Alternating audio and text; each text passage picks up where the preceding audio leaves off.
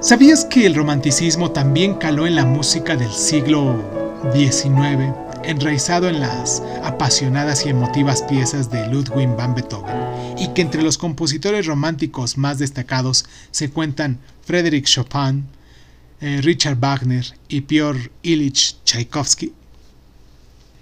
El romanticismo fue un amplio movimiento artístico e intelectual que floreció en la Europa y en los Estados Unidos durante la primera mitad del siglo XIX. Surgió como reacción al racionalismo, la exactitud y la moderación que había predominado en el panorama intelectual occidental en el siglo XVIII con la Ilustración. Nada más al nacer echó raíces en múltiples campos como la literatura, el arte y la música. Los pensadores ilustrados valoraban el pensamiento empírico y racional, mientras que los románticos sostenían que los verdaderos referentes a tener en cuenta debían ser los sentimientos y la pasión, en lugar de la razón o el intelecto. La literatura romántica loa la creatividad, la imaginación, los sentidos y el rechazo de las convenciones en favor de una visión particular de cada individuo un enfoque que el poeta romántico inglés William Blake resumió en su famosa declaración, diciendo así, Debo crear un sistema o ser esclavo del de otro hombre. Como es lógico, muchas obras de la literatura romántica nos muestran una fascinación por los, por los personajes anómalos o incomprendidos, como los genios o los locos.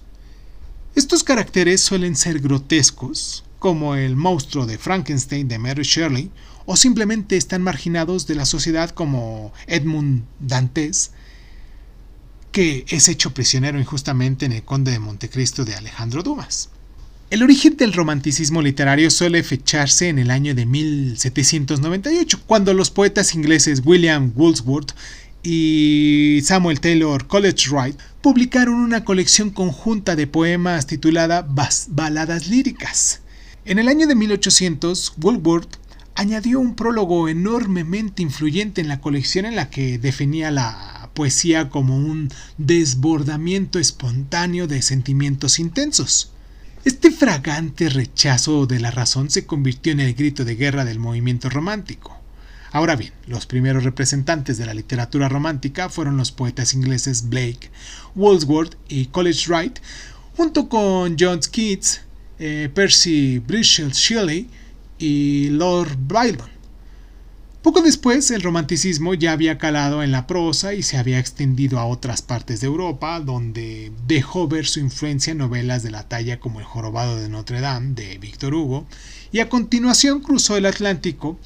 Los escritores trascendentalistas estadounidenses eh, adoptaron la exaltación de los románticos por la naturaleza. De hecho, la mayoría de los representantes de la literatura estadounidense a mediados del siglo XX, en este caso Edgar Allan Poe, Natalie Hawthorne, eh, Herman Miller, entre otros, varios más, se sumergieron sin tapujos a la tradición romántica.